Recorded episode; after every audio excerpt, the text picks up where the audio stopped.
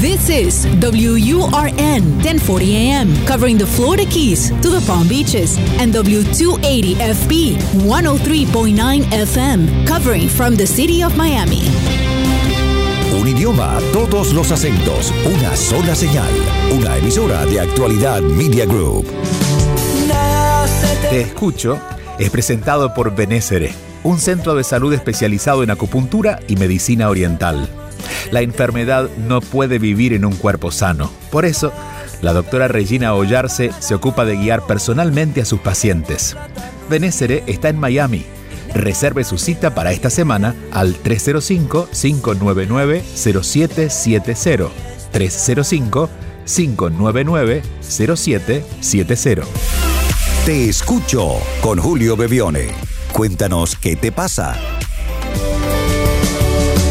Más allá de todo lo que pasó, las heridas y el dolor, lo difícil que será. Hola a todos, bienvenidos y muchas gracias por estar otra vez por aquí, porque aquí estamos otra vez.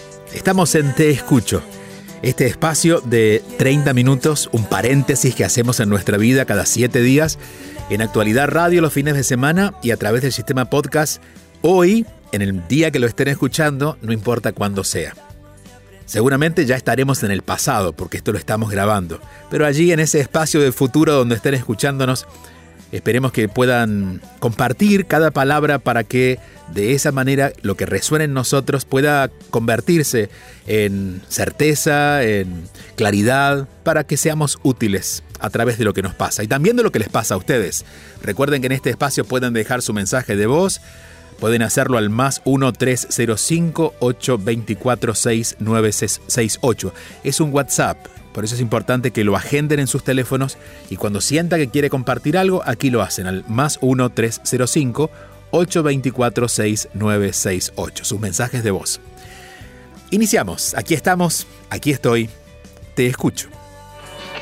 Escríbenos tu mensaje y conéctate al 305-824-6968. Te escucho con Julio Bebione. 305-824-6968. Hola Julio, mi nombre es Anabel y soy de República Dominicana. Te sigo ya desde hace varios meses por Instagram y escucho tus podcasts también. Y quise aprovechar esta oportunidad que brindas para que me des un poco de luz en cómo yo puedo eh, sentirme mejor con una situación que tengo. Eh, yo laboro en una empresa desde hace ya seis años y seis meses, vamos a decir. Y pues las yo he vivido muchas situaciones aquí, desde acoso. Eh, aquí hay un ambiente en general muy tóxico y bueno, yo en todo este tiempo he escalado en varias posiciones y he aprendido bastante, o sea, he, tratado de sacar el provecho al tiempo que he pasado aquí. Em, pero eh, ya es una situación que me está afectando bastante emocionalmente. Lo primero es que yo soy una persona como que no puede estar haciendo lo mismo por mucho tiempo. Y bueno, he elegido una carrera muy mala para eso. En ese caso, yo soy contadora y bueno, pues mayoría de los puestos en los que uno se desempeña, pues las funciones suelen ser muy recurrentes y muy repetitivas. Y bueno, ese ha sido mi primer problema, pero yo no he terminado de identificar aquello que, que me hace, que me llena, que me haga feliz. Y bueno, pues por eso no he emprendido en aprender algo más, porque aún no tengo muy claro qué es eso que me gusta. Lo segundo es que yo soy una persona muy insegura de sí misma y pues cualquier cosa me afecta muchísimo. Yo he superado mucho, o sea, en gran parte eso, pero me sigue afectando. Yo tengo un jefe que es de otra nacionalidad y es una persona a la que yo no le agrado mucho. ya él lo ha hecho ver en muchas ocasiones. Y bueno, pues es una persona con la que es muy difícil trabajar y no nunca aprecia totalmente el esfuerzo que uno hace. Pero ya ha llegado el momento en que yo también me siento muy desmotivada por muchas situaciones que yo he vivido aquí. Y ya ha llegado ese momento en que yo no quiero estar aquí. No quiero estar aquí, o sea, se me hace muy difícil llegar al trabajo, levantarme de la cama, encontrar un motivo para llegar aquí al trabajo y yo estoy muy consciente de que por esa razón yo no estoy dando lo que puedo dar y que ya no estoy rindiendo los mismos resultados. Tengo mucho tiempo buscando trabajo y no no parece, ya sea por la situación de la pandemia y demás.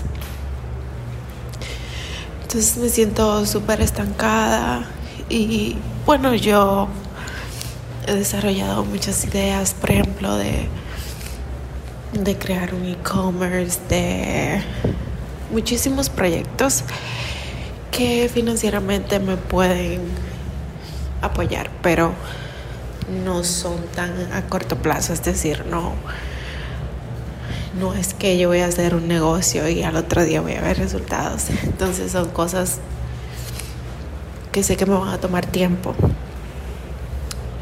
Pero mientras tanto yo quisiera ver eh, cómo soluciono el cómo me estoy sintiendo. Me siento muy desmotivada. Estoy llorando mucho, esto me está afectando mucho emocionalmente y quisiera encontrarle alguna solución a corto plazo. Gracias querida Anabel. Ante todo decirte que no tengo la solución, no tengo la solución para ti ni para nadie, eh, pero menos en este caso para ti porque eh, cuando los seres humanos nos quedamos presos de tantas emociones como tú estás, ¿no? Estás contenida, tu voz está contenida, estás muy triste, esa tristeza tiene como un enojo por detrás, hay una ensalada ahí de emociones. Es muy difícil que uno pueda ver las cosas con claridad. Y, y te diría, no esperes a verlas con claridad para tomar decisiones. Hay un momento que creo tú estás tocando, que es el de estar harto. Te estás hartando.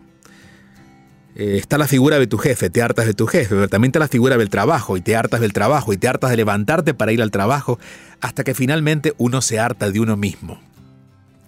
Y no con uno en sí, sino con lo que uno está haciendo de uno mismo. No es que uno se harta de, lo, de quién es, sino de lo que está haciendo, lo que está siendo.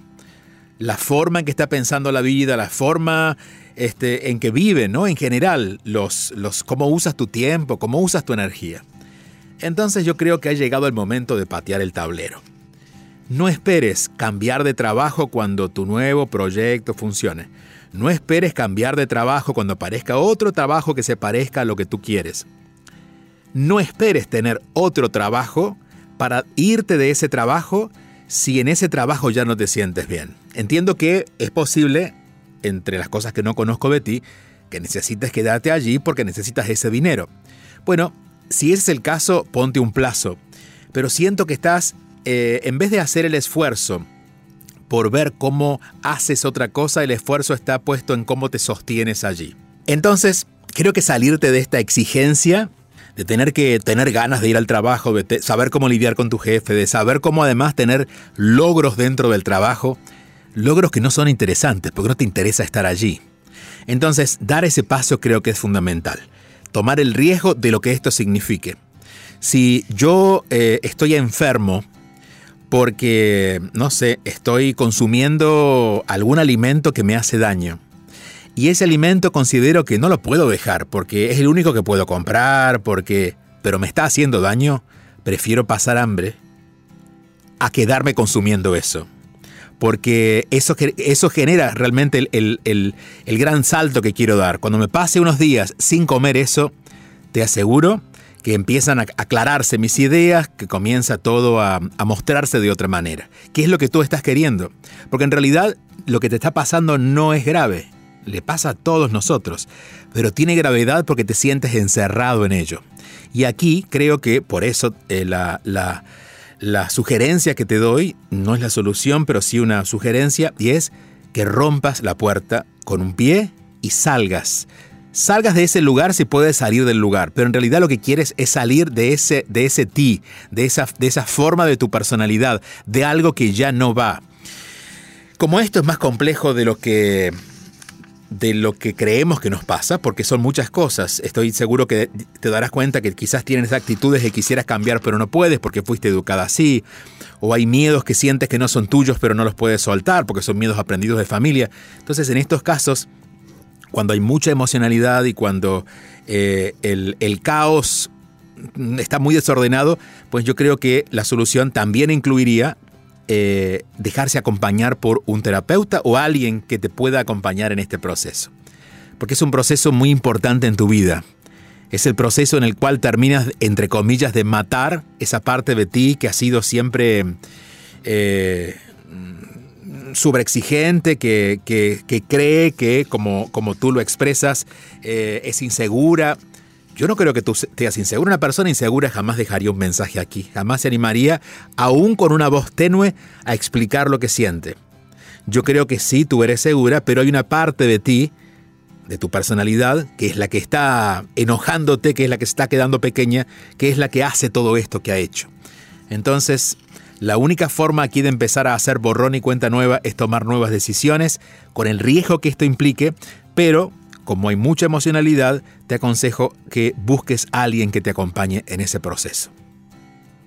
Si quieres sumarte a nuestra comunidad, recuerda que allí podemos también acompañarte de alguna manera. Nunca vamos a, a, cubrir la expectativa de ser una persona que te acompañe, pero como comunidad te podemos acompañar. Es en juliobebione.com, allí te puedes registrar y allí también podemos acompañar. Te escucho con Julio Bebione. Solo aquí, en Actualidad Radio.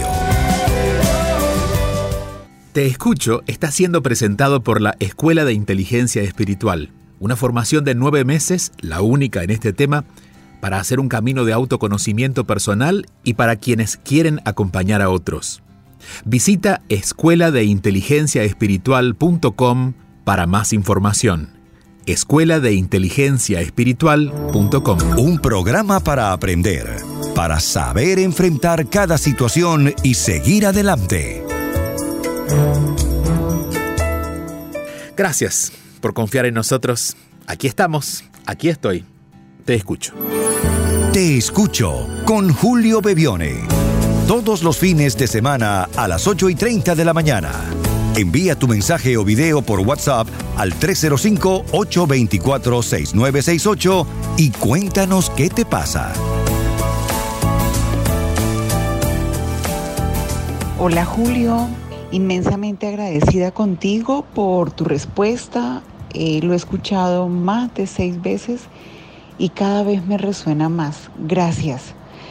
Eh, desde Colombia vuelvo a mandarte este audio para comentarte lo siguiente.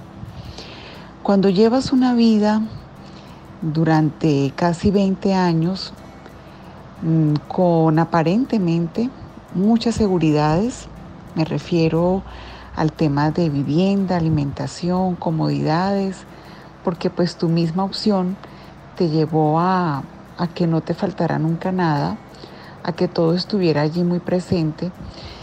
Y comienzas este proceso de discernimiento para una toma de decisión, como lo decía el sábado pasado, pues de repente aparecen personas diciendo, eh, ¿tú estás preparada para cuando ya comiences a vivir sin ningún tipo de seguridad como lo tenías, para que empieces a enfrentar la vida como realmente es, a sentir qué vale y qué cuesta eh, la vida cotidiana. Entonces, eh, ¿sabes? Siento un poco como de ira, como de rechazo frente a esos comentarios. Porque por un lado, no sé por qué, los percibo cuando, o como si quisieran llenarme de temor y de miedo y frenarme. Y no estoy dispuesta a hacerlo. También es como, como si me, me creyeran como incapaz de hacerlo y, no me gusta. Ahora, precisamente eh, eso es lo que, lo que quiero soltar. O sea, yo externamente lo tengo todo, pero es que mi vida no es desde lo externo, mi vida es desde adentro. Y desde adentro es donde yo siento que no estoy conectada, que no estoy siendo auténticamente yo.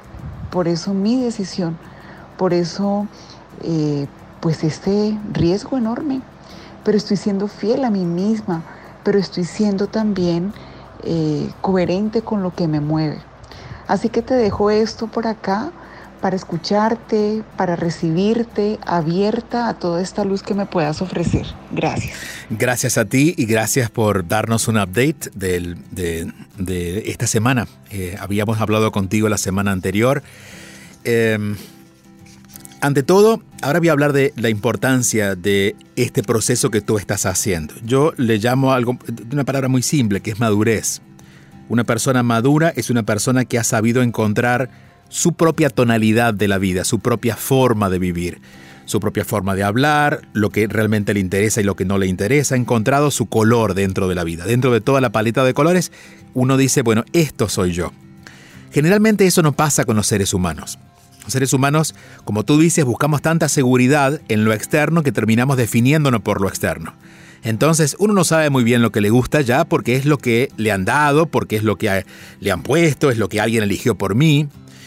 Y tú estás decidiendo despedirte de alguna manera de esa vida en la que la seguridad estaba afuera para comenzar a pararte en ti y encontrar la seguridad en una forma de sensación, es decir, ya la seguridad no va a estar determinada porque eh, sea una casa o un apartamento, tengas uno o diez amigos, te digan A o te digan B.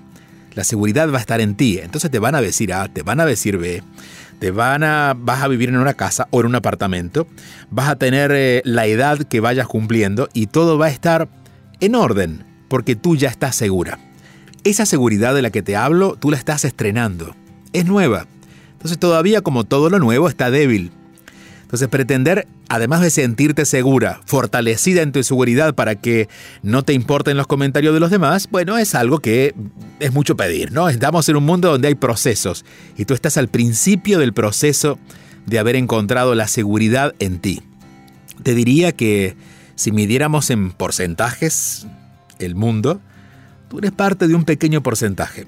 La mayoría de las personas que habitan este planeta todavía están buscando la seguridad en lo externo y terminando de definirse por eso que les pasa, o de las personas que la rodean, o de los lugares donde viven, o con quienes están. Entonces tú estás diciendo, no, no, no, eso no me define ya. Me defino yo misma. Y claro, esa seguridad que está ganando ese yo misma es nueva y es, eh, te diría que además es novedosa. Es parte de lo que los seres humanos todavía como, como como evolución tenemos pendiente. Ojalá todos pudiéramos hacer eso. Pero la mayoría de nosotros hemos perdido el contacto con nuestra esencia, con lo que realmente somos. Eh, y no hablo de la esencia de nuestra cultura. La cultura también tiene que ver con el mundo, tiene que ver con lo aprendido, con, con las costumbres, con los lugares donde hemos nacido. No, hablo de nuestra esencia verdadera, que lo más cercano a eso es nuestra espiritualidad, es decir, aquello que realmente somos.